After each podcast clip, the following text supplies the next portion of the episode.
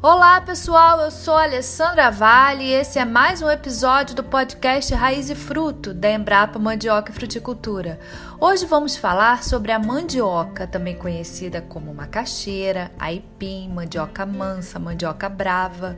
Diversos termos definem essa raiz brasileiríssima que está na mesa de todos nós, de norte a sul do país, e pode ser consumida de diferentes formas. A mandioca mansa, também chamada de aipim ou macaxeira, dependendo da região, é comercializada como vegetal fresco ou na forma de purê, chips e bolinhos, por exemplo.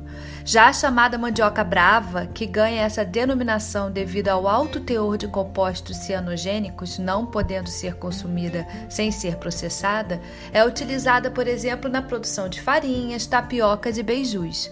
Diante de tanta versatilidade, é importante que os agricultores familiares tenham conhecimento dessas múltiplas possibilidades de uso e estejam capacitados para a produção.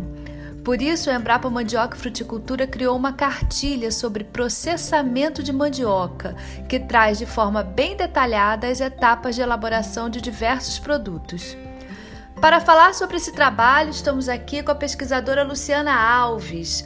Ela vai explicar as formas de processamento de aipim mandioca brava, além do processamento de fécula de mandioca, também conhecida como amido ou polvilho.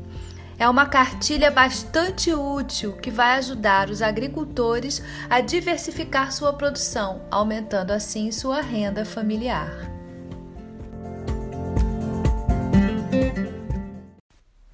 Olá, Luciana, agradeço muito sua participação hoje aqui no nosso podcast.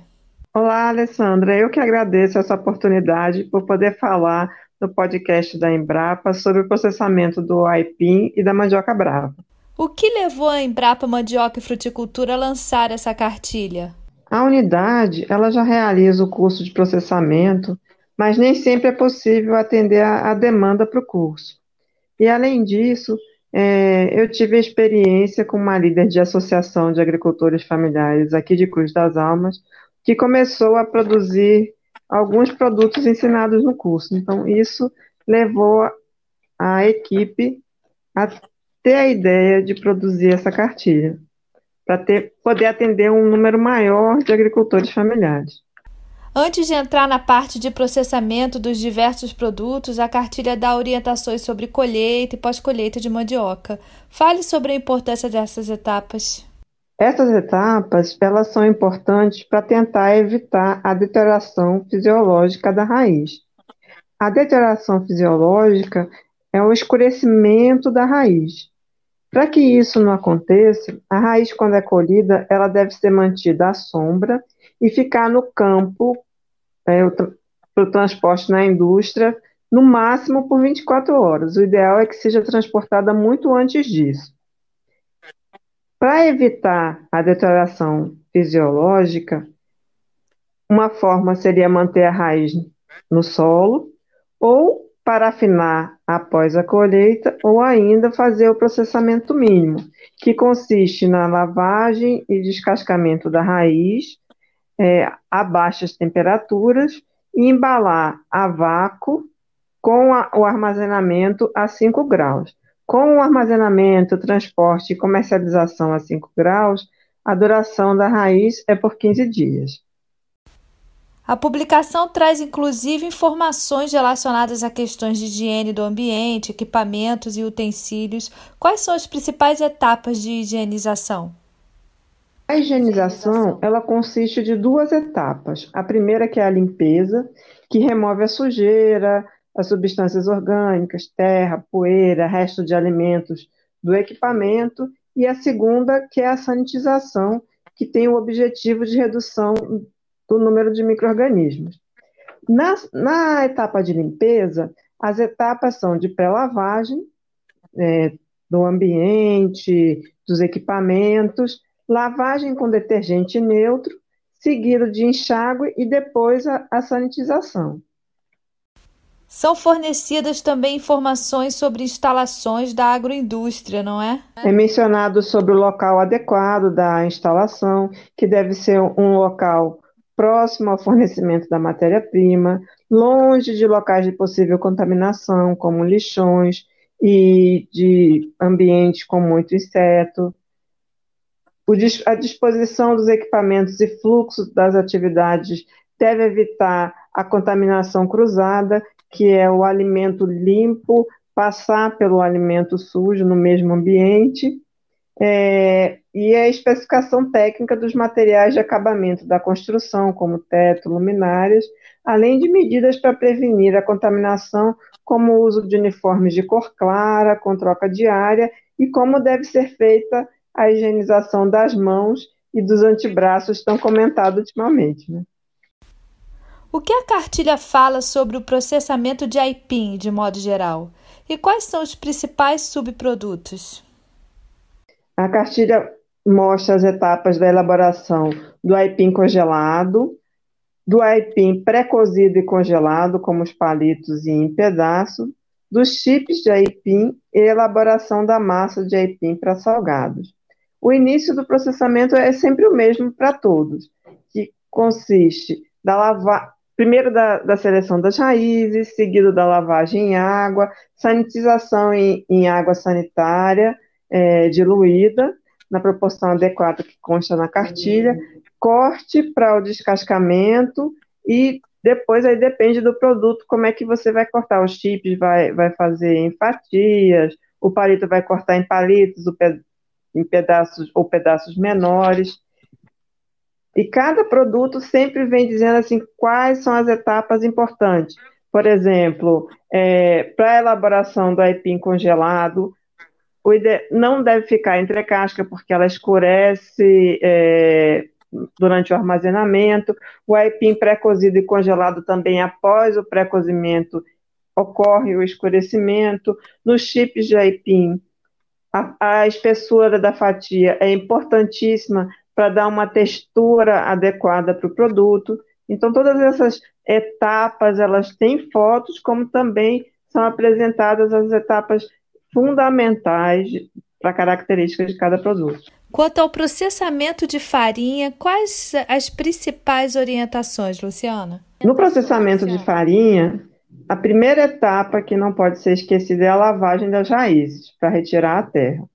E depois o descascamento ele deve ser completo, com a remoção da casca e entrecasca, principalmente das raízes que a entrecasca não é branca, para a farinha não ficar mais escurecida ou com pintas pretas. Além disso, foi comentado sobre a farinha de copioba, que é uma farinha mais torrada e fina da, da região do recôncavo, que ela é passada numa, numa peneira de malha 26 a 28 para obter essa farinha mais fina. E o aproveitamento é total, né? A manipoeira e a casca de mandioca podem ser utilizadas na alimentação animal, por exemplo. Fale sobre isso e aproveita para explicar aos nossos ouvintes o que é manipoeira. Pode deixar, Alessandra, vou explicar. É, a manipoeira, quando a gente produz a farinha, a raiz ela é triturada após o descascamento e, e depois da trituração ela é prensada. Nessa prensagem, sai o que seria uma parte da água de constituição da raiz. Junto com essa água de constituição da raiz, é levado uma parte do amido, bem como substâncias que são solúveis em água, como os compostos cianogênicos e, e outros nutrientes da raiz. É, tanto a manipoeira como a casca, como você disse, podem ser utilizados. A casca para alimentação animal, na parte de adubação, e a manipoeira também na parte de adubação. O texto trata também do processamento de fécula, também conhecida como amido ou polvilho. É utilizada em que a fécula? Os agricultores familiares da nossa região extraem a fécula de parte da massa da, da massa no processamento da farinha. Para a obtenção da fécula com alto teor de água e para isso produzirem tanto a tapioca como o beiju. São muitos detalhes, realmente. Até aspectos relacionados à embalagem e rotulagem são abordados, não é? São mencionados, sim. São colocados as embalagens adequadas para cada produto, como o aipim congelado, é o saco plástico de polietileno de baixa densidade, transparente e que é resistente ao frio. O importante de ser transparente é que você pode observar o produto. E para o aipim minimamente processado, comercializado a vácuo, por exemplo, é a embalagem de nylon de 12 micras.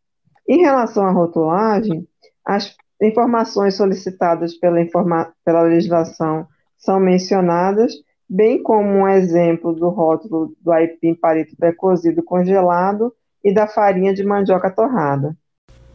A Embrapa Mandioca e Fruticultura frequentemente realiza cursos sobre processamento de mandioca. Como estamos em período de isolamento social, tem algo virtual programado? Virtual não tem nada programado, porque o curso é, ele é de uma semana, tem um dia de parte prática na, na área de processamento de aipim, um dia de visitas e ainda tem a parte prática do processamento da mandioca brava. Então, um, um curso virtual seria apenas a parte teórica, ficaria faltando a parte prática, que é muito importante para quem realiza o, o treinamento.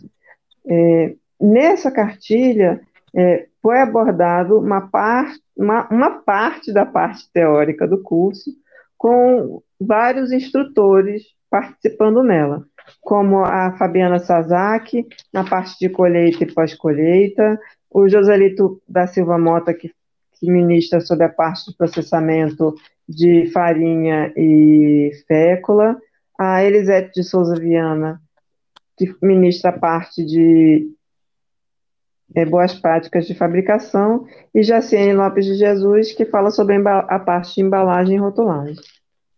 É, mas é importante, então, que os ouvintes né, fiquem atentos às nossas redes sociais, nossa homepage, porque frequentemente temos cursos sobre processamento, pelo menos Isso, um, um por, ano. ano. né? Então, ficar atento que nós voltaremos com a nossa Com certeza, Alessandra, certo? voltaremos sim, porque é um curso demandado, as pessoas gostam de, de, de aprender e de poder levar isso para suas comunidades, para suas regiões.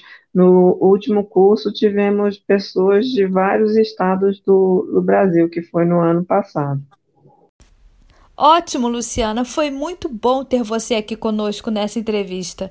E esperamos conversar muitas vezes sobre assuntos relacionados à ciência e tecnologia de alimentos aqui no nosso podcast. Obrigada, Alessandra. Foi ótimo mesmo. Eu que agradeço por, essa participação no podcast. Um abraço. Por hoje é isso, pessoal. Agradecemos a atenção dos nossos ouvintes. Visitem nossa página embrapa.br barra mandioca-e-fruticultura e siga-nos também em nossas redes sociais, facebook.com barra Embrapa Mandioca e Fruticultura e no Instagram corporativo, arroba Embrapa. É o podcast Raiz e Fruto compartilhando o trabalho da Embrapa Mandioca e Fruticultura com você. Até o próximo episódio!